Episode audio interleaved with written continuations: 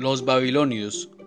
Nosotros no solo utilizamos 10 símbolos para representar números arbitrariamente grandes, también utilizamos los mismos símbolos para representar números arbitrariamente pequeños. Para hacerlo empleamos la coma decimal. Los dígitos a la izquierda de la coma representan números enteros. Los que están a la derecha de la coma representan fracciones. Fracciones especialmente son los múltiplos de una décima, una centésima y así sucesivamente. Por lo tanto, 25,47 pongamos por caso significa dos decenas, más 5 unidades, más 4 décimas, más 7 centésimas. Los babilonios conocían este truco y lo utilizaron como un efecto extraordinario en sus observaciones astronómicas. Los estudios denotan al equivalente babilónico de la coma decimal por un punto y coma. Pero esta es una coma sexagesimal y los múltiplos a su derecha son múltiplos de 1 sobre 60. 1 sobre 60 por 1 sobre 60. Esto es igual a 1 sobre 3600 y así sucesivamente.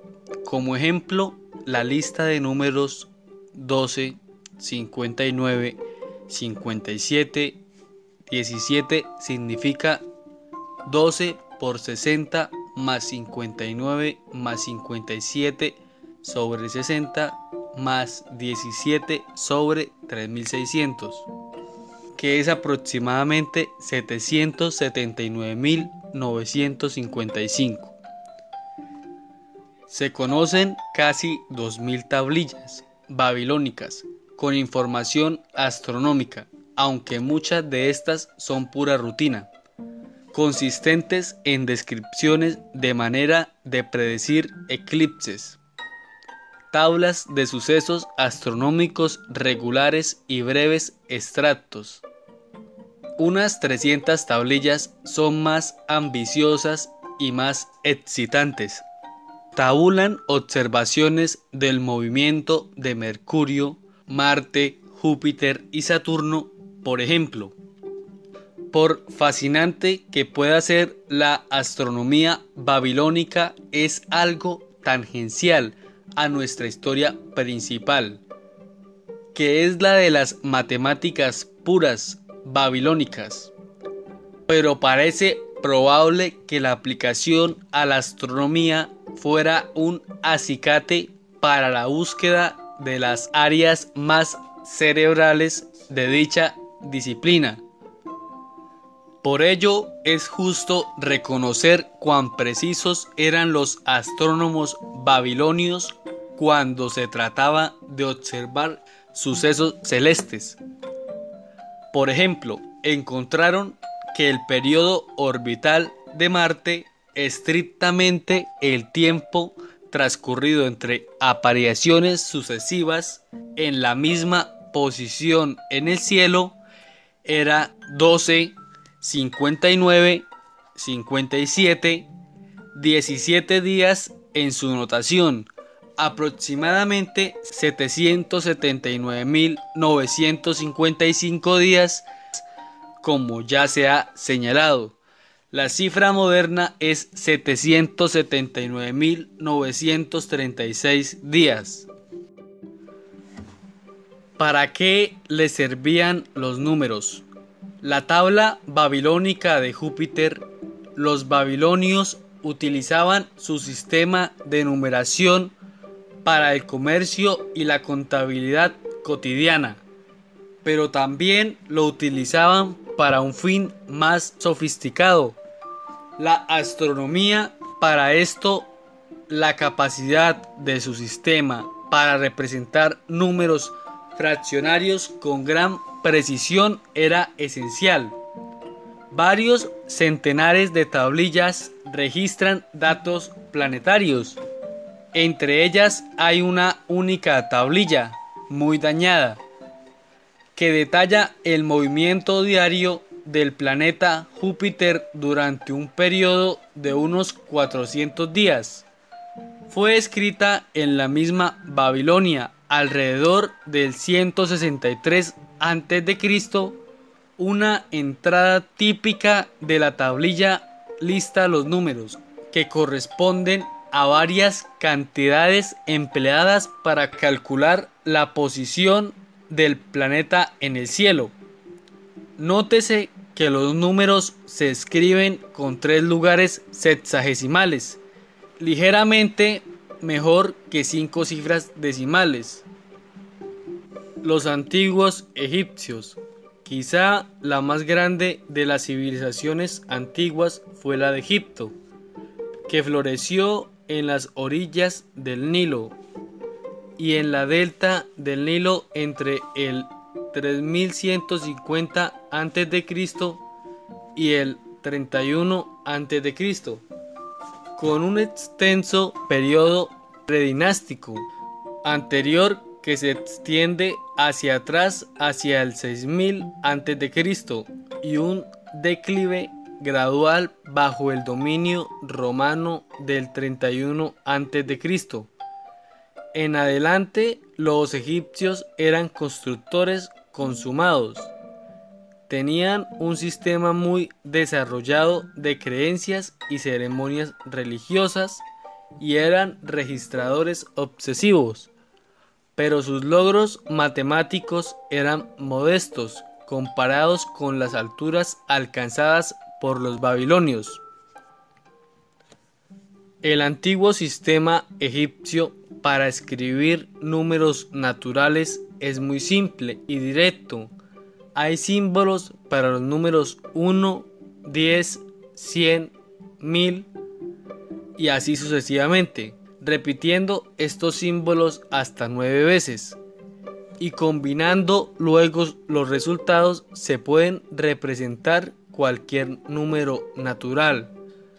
Por ejemplo, para escribir el número 5724, los egipcios agruparían cinco de sus símbolos para mil, siete símbolos para cien, dos símbolos para diez y cuatro símbolos para uno. Las fracciones provocan graves dolores de cabeza a los egipcios. En diversos periodos utilizaron varias notaciones diferentes para fracciones. En el reino antiguo, 2700 menos 2200 a.C., una notación especial para nuestras fracciones 1 sobre 2, 1 sobre 4, 1 sobre 8, 1 sobre 16, 1 sobre 32 y 1 sobre 64 se obtenía por división por 2 repetida. Estos símbolos utilizaban parte del jeroglífico ojo de Horus u ojo de la cobra. El sistema egipcio más conocido para las fracciones fue ideado durante el Reino Medio. 2200 menos 1700 a.C. empieza con una notación para cualquier fracción de la fórmula 1 sobre n donde n es un entero positivo. El símbolo, el jeroglífico para la letra R, se escribe sobre los símbolos egipcios estándar para n. Por ejemplo, 1 sobre n. Se escribe. Las demás fracciones se expresan entonces añadiendo varias de estas fracciones unidas, por ejemplo, 5 sobre 6 igual a 1 sobre 2 más 1 sobre 3. Es interesante que los egipcios no escriban 2 sobre 5 como 1 sobre 5 más 1 sobre 5. Parece que su regla era utilizar fracciones unidas distintos. Habían también notaciones diferentes para algunas de las fracciones más simples tales como 1 sobre 2, 2 sobre 3 y 3 sobre 4. La notación egipcia para las fracciones era engorrosa y muy poco adecuada para el cálculo. Le servía bastante bien en los registros oficiales, pero fue casi completamente ignorado por las culturas posteriores. Números y personas. Guste o no la aritmética, no se pueden negar los profundos afectos que han tenido los números en el desarrollo de la civilización humana. La evolución de la cultura y de las matemáticas han ido de la mano durante los últimos cuatro milenios. Sería difícil desenredar causa y efecto. Yo duraría en argumentar que la innovación matemática impulsa el cambio cultural o que las necesidades culturales determinan la dirección del progreso matemático. Pero ambas afirmaciones contienen algo de verdad, porque matemáticas y cultura evolucionan conjuntamente.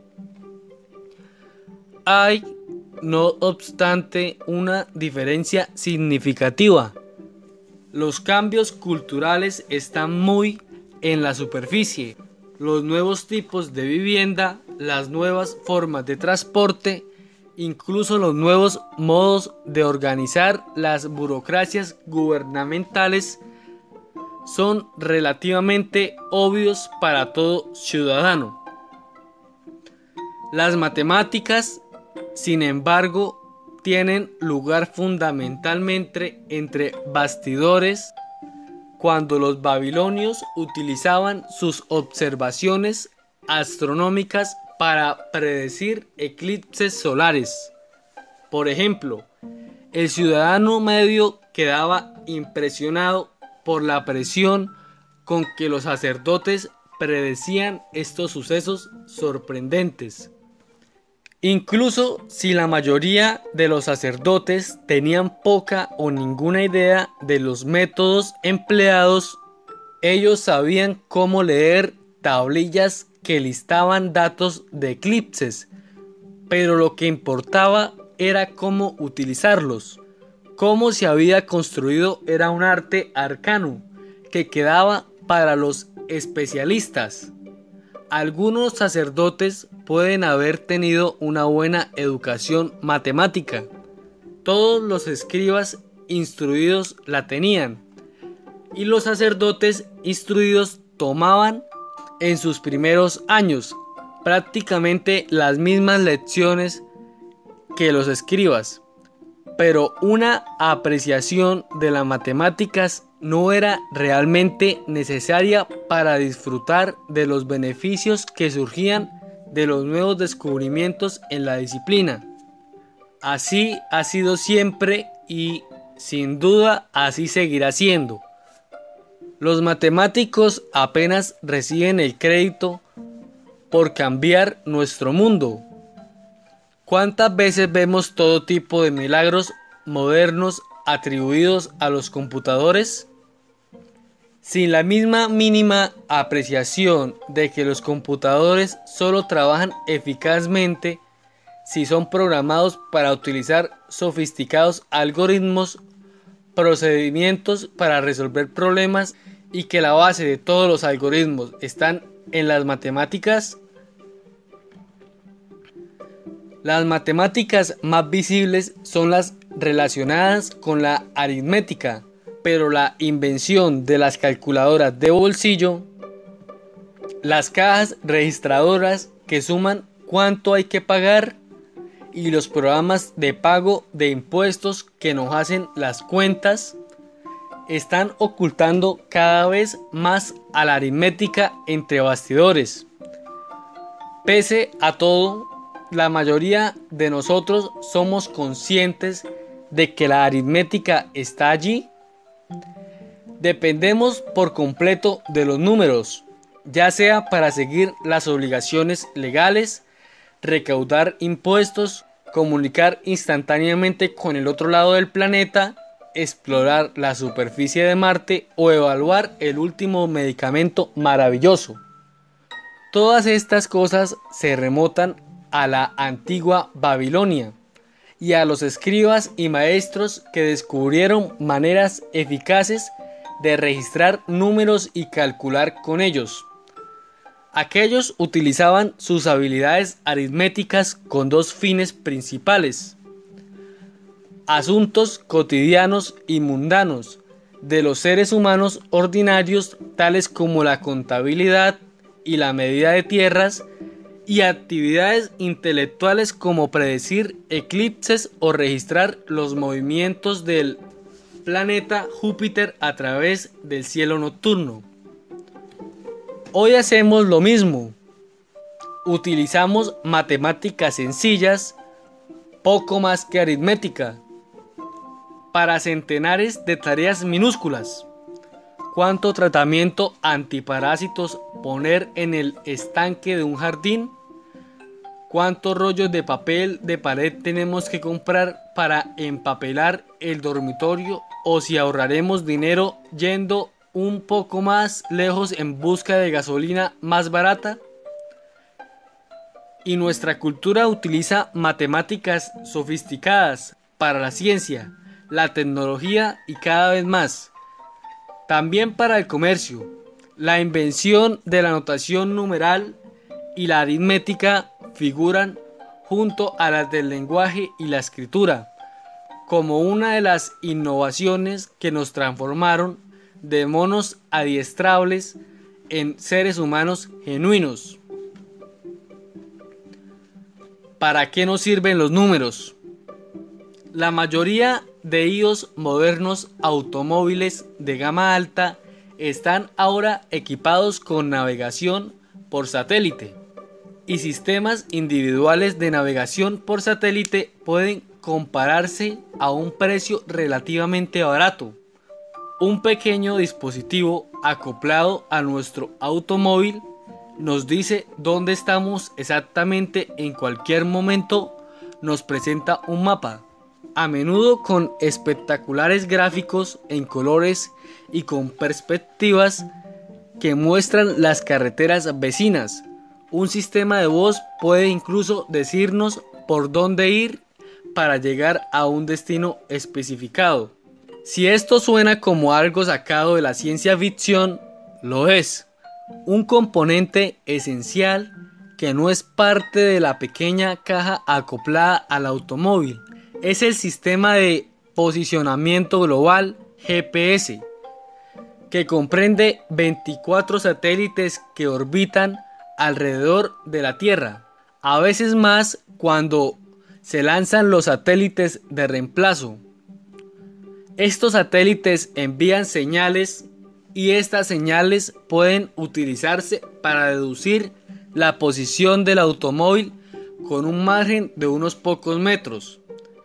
Las matemáticas entran en juego en muchos aspectos de la red GPS, pero aquí mencionamos solo uno, cómo se utilizan las señales para calcular la posición del automóvil. Las señales de radio viajan a la velocidad de la luz, que es aproximadamente 300.000 kilómetros por segundo. Un computador a bordo del automóvil, un chip en la caja que compramos, puede calcular la distancia del automóvil a cualquier satélite dado si conoce cuánto ha tardado la señal en viajar desde el satélite al automóvil. Este tiempo es normalmente del orden de una décima de segundo, pero ahora es fácil decirlo de forma precisa. El truco consiste en estructurar la señal de modo que contenga información sobre el tiempo. En efecto, el satélite y el receptor en el automóvil cantan una misma canción y comparan su compás. Las notas procedentes del satélite irán ligeramente retrasadas respecto a las producidas en el automóvil. En esta analogía, las letras podrían ir así. Automóvil, una paloma, trátala con cariño es. Satélite, si a tu ventana llega una paloma.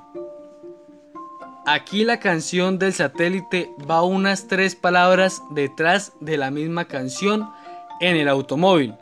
Satélite y receptor deben generar la misma canción y notas sucesivas deben ser identificables, de modo que la diferencia de tiempo es fácil de observar. Por supuesto, el sistema de navegación por satélite no utiliza realmente una canción. La señal consiste en una serie de pulsos breves cuya duración está determinada por un código pseudo aleatorio. Este consiste en una secuencia de números que parece aleatoriamente pero que realmente está basada en una regla matemática.